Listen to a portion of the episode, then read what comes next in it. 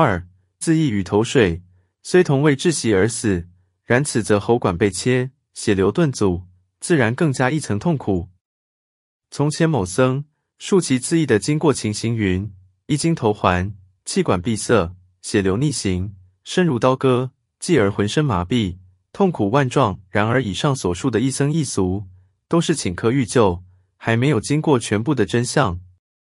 请再看外国人关于窒息而死的情形如何说法。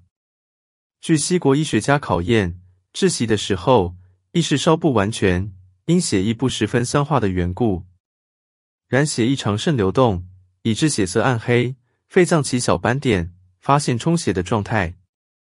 又当人被绞或自缢的时候，咽喉骤被压迫，气路不通，血流阻滞，自然是非常痛苦。从二十秒到三十秒的时间，外观似颇稳静，稍后呼吸运动频频反促，发生呼吸及吸息的痉挛运动，恐系肺部反动作用，并非真有空气出入。那时的痛苦就不可说了。末后体已虚背，呼吸运动不依常规，徐徐以至于绝息。死后颜色苍白，两眼突出，舌吐于外，两手紧握。可不异常。又言窒息而死的人，始于肺脏受病，即起经肉麻痹，终至虚背而死。自始至终，虽意识混乱，可是肉体所起变化和种种痛苦，无不了了在心。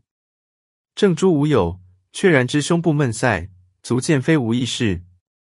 然被救情形完全不知，是意识虽有而不活动的缘故。到了将死的一刹那间。意识忽然转清，而在水中游甚。所有过去和现在的一切景象，分明地并现于心眼之上。死者此时往往悲从中来，深悔梦浪。然而到这个地步，虽悔恨亦来不及了。那么自杀的人，在未死将死之际，不独身体上感受无穷痛苦，就是心灵上也受尽了不少的痛苦，才可达到死的地步呢？